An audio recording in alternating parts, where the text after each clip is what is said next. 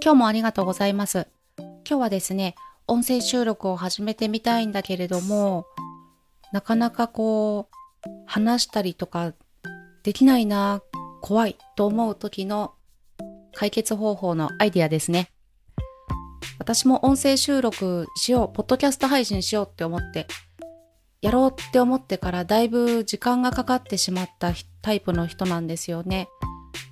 ちょっと勇気が出なくて、こう、マイクの前で涙したことがあるほどの深刻な人だったんですね。今こうなれたんですけど、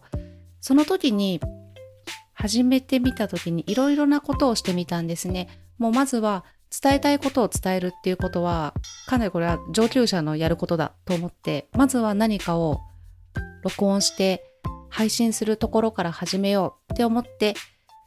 始めれた時にやっていたことなんですけれども、本を朗読したり、あとは歌を歌ってたんですね。意外と話を、自分の話をするよりも歌う方が楽だったんです、私の場合。あと、朗読も何回かしたんですけど、朗読はですね、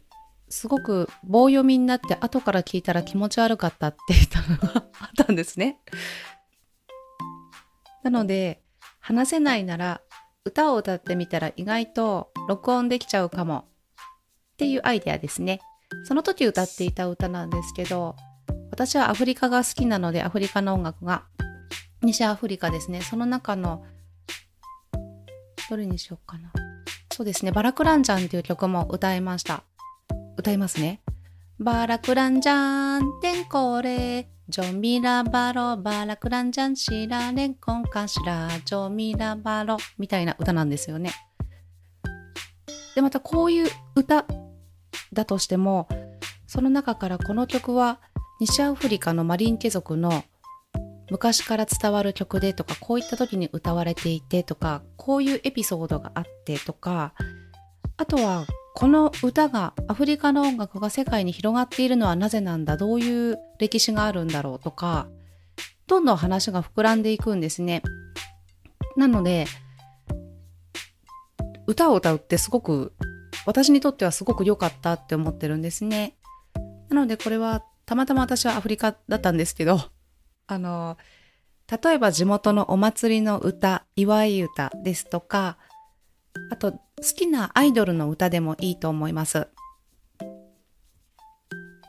大好きだったテレビの主題歌とか、そういったものになると、やはり好きなものになるので、いろいろ知ってますよね。思い入れもあるので、この曲は、このテレビは小学校の時に毎週楽しみにしていたあのテレビでこういうところがすごく好きだったんですねとかそういうお話もできますし、どんどんこう深掘りしていったりすると、それが他のコンテンツにもできますよね。あの、なんて言うんですか、ブログ記事にしたりとか、どんどん情報が増えていくと、それこそ電子書籍にもなりますし、動画を作ることもできますね。そんな感じで、どんどんこう、できることが広がっていくし、とても楽しいので、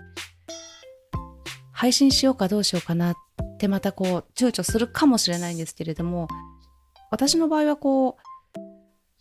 無理をして何かこう、有益な情報をと思って、たどたどしく話した、話して収録できたものよりも、歌ったやつはそのままポンポンと、当時、普通に、あの、ノーチェックで配信できていましたので、なので、そうですね、一番最初話ができないどうしようってなった時に、もう完璧なものをお届けしようの前に、自分がもう、その、ポッドキャストになれる、配信になれるっていうことから始めるように、ちょっとハードルを低くして、それで始めてみてもいいんじゃないかなと思います。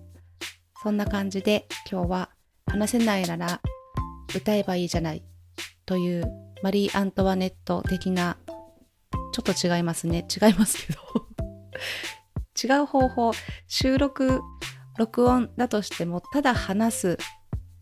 まあ将来的にはいろいろこうこういう風にやりたいなっていうのはあると思うんですけれどもいろいろな形があると思いますので、あまり型にとらわれずにいろいろチャレンジしてみると、